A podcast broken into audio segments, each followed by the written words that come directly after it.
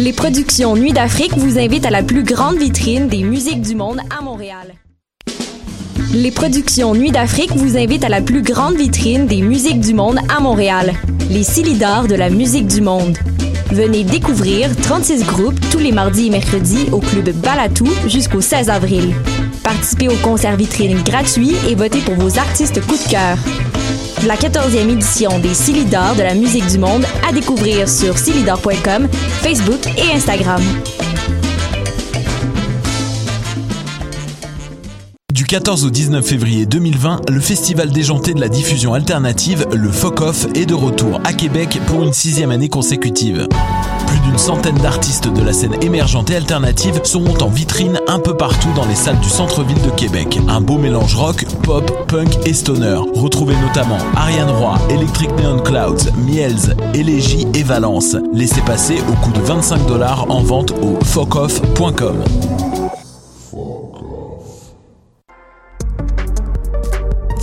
l'expérience immersive du SATFest à la Société des arts technologiques jusqu'au 28 février. Les meilleurs courts-métrages 360 degrés réalisés par des artistes d'avant-garde à travers le monde. Découvrez le programme sur sat.qc.ca. Les apatrides anonymes, c'est Mathieu, Marie-Ève et Simon qui sont avec vous pour discuter immigration, paranoïa sécuritaire et racisme, des actualités locales et internationales, des capsules humoristiques et des coups de gueule, des invités, des reportages, des grands dossiers, un agenda antiraciste et même une minute coloniale. Les apatrides anonymes sur choc.ca, c'est votre antidote contre les discours populistes et la montée de la droite identitaire.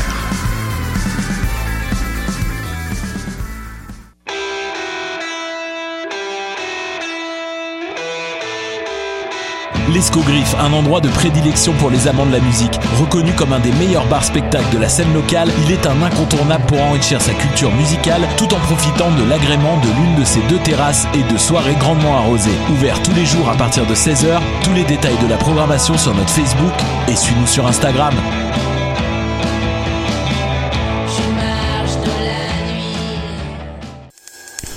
Ça, c'est bon.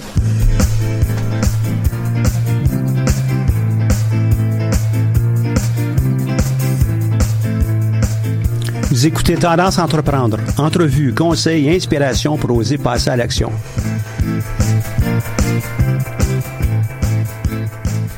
Bonjour et bienvenue pour cette nouvelle émission de Tendance Entreprendre. Mon nom est Michel Grenier, je suis à la barre de cette émission hebdomadaire.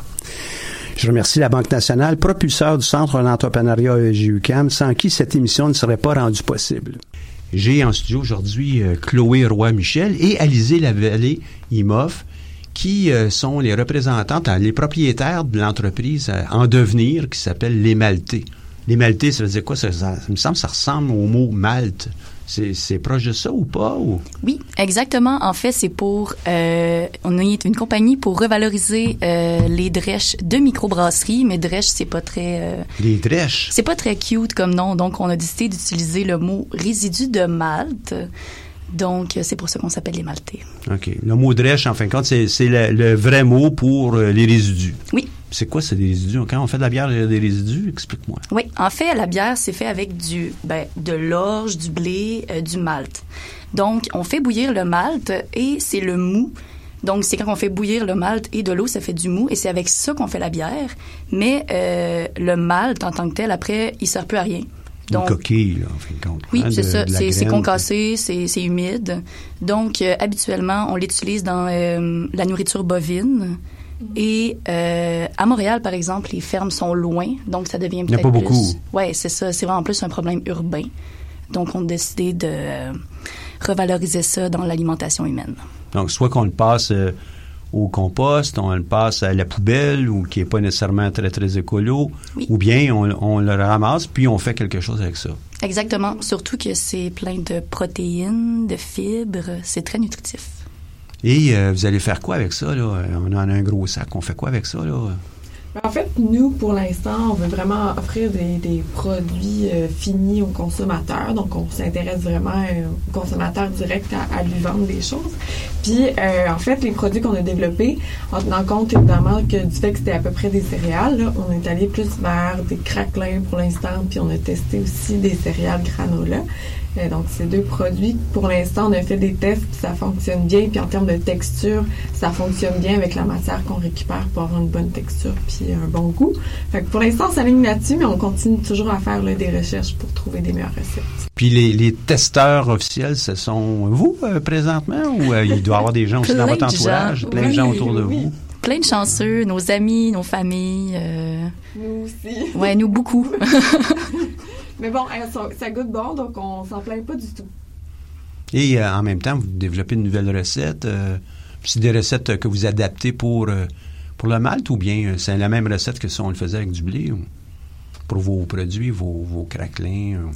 On fait la recette quand même en fonction de, de la matière qu'on a parce que c'est une matière qui qu'il qui, qui faut bien mélanger, puis euh, il faut ajuster aussi les niveaux de farine euh, ou de liquide qu'on va mettre parce que en soi, les drèches, quand on les récupère, en fait, elles sont très humides. C'est à peu près un taux d'humidité de l'ordre de 75-80 Oui.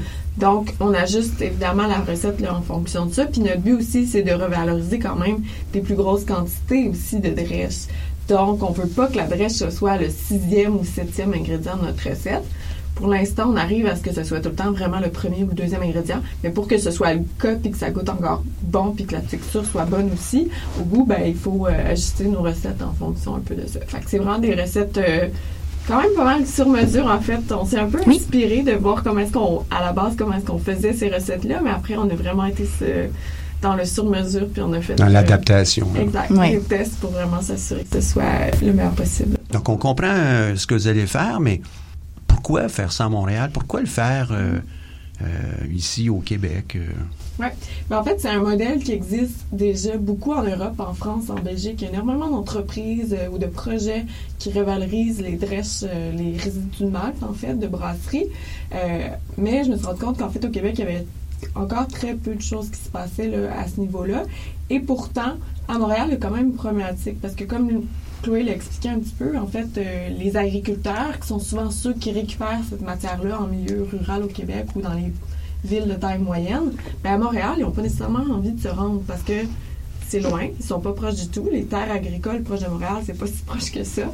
Euh, ça coûte cher de transport. Il y a du trafic aussi pour traverser le pont, le retraverser après. Donc tout ça, ça leur prend du temps. Fait qu'il faut venir chercher cette matière-là aussi souvent la journée même, lorsqu'elle sort des queues. Fait que c'est assez contraignant quand même pour eux, euh, du fait que Montréal, c'est un peu plus loin et tout.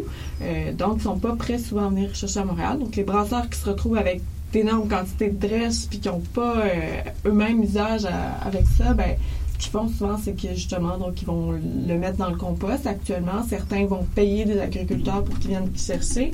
Puis sinon, il y en a aussi ultimement qui vont jeter la matière tout simplement. OK. Puis ça, ça vous est venu, ça, parce que vous êtes euh, instruite autour de ça? Vous aviez à côté de chez vous quelqu'un qui faisait ça, puis là, ça vous a inspiré? Quand- comment est venue l'idée de dire, ah, tiens, on va faire un, un travail autre que, ben, tu as vu ça en Europe, là, en France, en Belgique. Qu'est-ce qui vous a amené à faire ça? Mais en fait, euh, de mon côté, c'est un peu parce que j'ai toujours été super intéressée par ce qui se passait en économie circulaire puis en alimentation. Et euh, à l'automne, en- à l'hiver 2019, pardon, c'est ça, l'hiver 2019, j'étais en Europe, donc j'étais en France. C'est là que je me suis rendu compte, quand, comme je m'intéressais beaucoup à ces enjeux-là, qu'il existait énormément d'entreprises ou de projets qui revalorisaient cette matière-là. Puis j'ai trouvé ça super intéressant de voir ça. Et euh, quand je me suis intéressée à ce qui se passait au Québec, c'est là que je me suis rendu compte qu'il y avait très peu de choses encore qui existaient curieusement. Donc, un beau potentiel. Exact. Donc là, j'ai commencé à faire de recherches. Au début, j'étais à Sherbrooke, donc j'ai fait de la recherche à Sherbrooke pour savoir ben, qu'est-ce que les brasseurs dans la ville de Sherbrooke font avec cette matière-là. Et je me suis rendu compte qu'il n'y avait pas trop de problèmes parce que Sherbrooke, c'est une petite ville. Les, les campagnes sont tellement proches que il y a zéro problème à ce qu'un agriculteur passe rapidement chercher la matière puis reparte avec. Donc, ils n'ont pas de problème dans beaucoup de villes au Québec. Mais là, je me suis intéressée à Montréal parce que Montréal, c'est un grand centre urbain. Et c'est là que, rapidement, je me suis fait répondre que c'était quand même un défi puis que, bon, soit on compostait, des fois on jetait, des fois on payait un agriculteur, bref, qu'on trouvait toutes sortes de façons d'essayer de fonctionner avec ça, mais que c'était pas évident puis que c'était un beau défi. Voilà. Tu étudies à quel endroit, toi? Euh, j'ai étudié avant l'Université de Sherbrooke. OK. Et puis ici, maintenant, Ah, tu es à l'UQAM, à la voilà. faculté de... À la Faculté des sciences, en la maîtrise en sciences de l'environnement. OK. C'était, c'était utile, ça, comme euh, euh, programme pour pouvoir voir ton entreprise puis voir où elle s'en va? Ben, c'est sûr que là, je viens de commencer à l'hiver, donc j'ai commencé il y a à peu près un mois et demi, mais ça reste que c'est super intéressant d'avoir un autre point de vue sur les choses, puis d'essayer de réfléchir à comment toujours, je pense, rendre le projet le plus euh, écologique possible, si on veut. Mhm. Puis toi aussi, tu es à, à l'UQAM? Oui, exactement, mais en aménagement du territoire. Et comment est-ce que ça, ça t'aide, ça, ton programme, avec l'entreprise que vous avez ici présentement? Bah, moi, je suis entrée dans le projet un peu plus tard qu'Alizée. Euh, elle m'a parlé de l'idée et j'ai beaucoup aimé euh, l'aspect aménagement du territoire, gestion des déchets et aussi le lien euh, très fort avec l'industrie brassicole que j'aime également beaucoup puisque je travaille dans un bar depuis un an déjà. Donc, pour moi, c'était vraiment un bon, un bon mélange. Donc, vous êtes deux, deux entrepreneurs qui avaient une vision qui est semblable. Est-ce que vous avez aussi d'autres traits en commun? Là? Je pense que oui, hein, dans le passé, euh, vous êtes Oui. déjà rencontrés. C'est un hasard là, que vous vous retrouvez ici euh, à l'université hein, au même moment? ou- Mais plus ou moins, en ce sens où, en fait, euh, le bel hasard, si je peux dire, c'est que Chloé et moi, en fait, on s'est côtoyés quand on était au cégep, mais on se, connaît, on se connaissait un peu euh, de vue, de nom. On avait un petit peu travaillé ensemble sur un travail d'école, fait qu'on était un peu des connaissances d'école, si je peux dire comme ça. Euh, puis euh, c'est ça, le, le- hasard un peu fait en sorte que, voilà, quand j'ai commencé à travailler sur ce projet-là, je voulais pas euh, être toute seule là-dedans, puis je savais que ça pouvait intéresser, en tout cas, je croyais beaucoup que ça pouvait intéresser d'autres personnes. Donc, j'ai lancé un appel sur mes réseaux, puis c'est comme ça, en fait, que Chloé m'a contacté en disant « Ah, c'est quoi le projet? » Puis là, j'en ai parlé, puis ça l'a beaucoup intéressé, évidemment. Mhm. C'est un petit peu comme ça qu'on a été euh, réunis, et euh, maintenant, on se connaît beaucoup mieux. Vous comprenez qu'à lancer une entreprise, il va y avoir plusieurs étapes. Il va y avoir euh, aussi des défis, des défis de montage, mais aussi des défis peut-être de financement, de structure, de travail d'équipe. Euh, vous, vous, comme entrepreneur, vous êtes de quel type? Vous êtes capable, si vous êtes capable de le qualifier, sinon, ben, je pourrais vous aider, évidemment, là. Ouh, c'est une très bonne question. Ouais. J'ai aucune idée. savoir un choix de réponse. Oui, c'est ça. Ben, il y, a, il y a des entrepreneurs qui sont, sont davantage un peu comme euh, euh, des abeilles, hein. Ils butinent ici, butinent là, ils font toutes sortes de choses, mais euh, ce sont souvent des, des- de petites entreprises, de petites aventures, puis bon, un coup c'est fini, ben, c'est pas grave, on passe à autre chose. Il y a d'autres personnes, ben non, moi, ma mission d'entreprise comme celle que vous avez, des fois, on va chercher euh, plus le cœur, la passion des gens, et euh, on embarque dans ça. Ben, on veut vraiment y aller jusqu'au bout, puis amener ça à, terme, à terme dans le sens de croissance, une belle présence. Après ça, on pourrait peut-être faire autre chose en parallèle, puis euh, continuer comme ça. Donc, on accumule. Entre les deux, vous êtes plus des butineuses ou des, accumulatrices? C'est une très bonne question. En fait, je pense que l'entreprise, on l'a lancée premièrement pour régler un problème environnemental à Montréal. Donc, je pense qu'on va continuer jusqu'à temps que le problème soit résolu ou en voie d'être résolu. OK. Ou si le projet fonctionne, peut-être l'exporter dans une autre ville, on ne sait pas. Ben ouais. S'associer avec d'autres compagnies qui recycleraient aussi les drèches. Donc, euh, si on est butineuse ou, ou pas, ça, c'est une bonne question, mais... Peut-être, Donc, euh, vous êtes mu par une mission. Là. C'est, ce qui Oui. m'intéresse, c'est la mission. C'est pas juste dire on va faire de l'argent, là, puis on va s'amuser Non. pendant un petit bout de temps. On est là pour résoudre un problème, puis on va aller jusqu'au bout. Voilà. Je pense que, ouais. Clairement, on se serait pas engagé euh, dans le projet s'il n'y avait pas cette mission-là qui nous parlait beaucoup. Parce que je pense pas qu'on l'aurait fait euh, pour l'argent. Je comprends. Là, j'a- j'allais à l'autre extrême. Évidemment, on comprend qu'il y a un continuum entre je le fais pour l'environnement ou je le fais pour l'argent.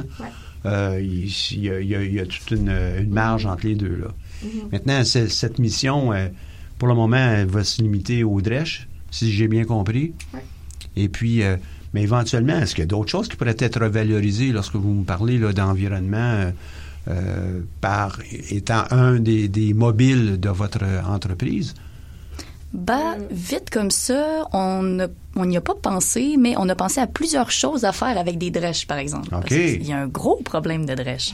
Donc oui, on essayait des craquelins, des granolas, mais peut-être essayer aussi des pépites de malt. Donc c'est comme un peu des granolas, mais salés. Mhm. Comme pour en collation. On a aussi pensé... Qui euh, pourrait être utilisé dans les bars. Puis là, on serait vraiment dans une Oui. économie circulaire à l'intérieur du bar. Hein? Mais c'est pour ça qu'on on Ouais. penchait plus vers le craquelin parce qu'on voyait vraiment plus Ouais. le cercle que ça faisait. Euh, en France, ils font quoi? Ils font des ramen, ils font des falafels. En France, je veux dire, ça fait tellement. Ça fait quand même. Il y a des entreprises qui ça fait déjà 3-4 ans qu'elles existent de mémoire, là. Fait qu'ils ont commencé à extrapoler beaucoup.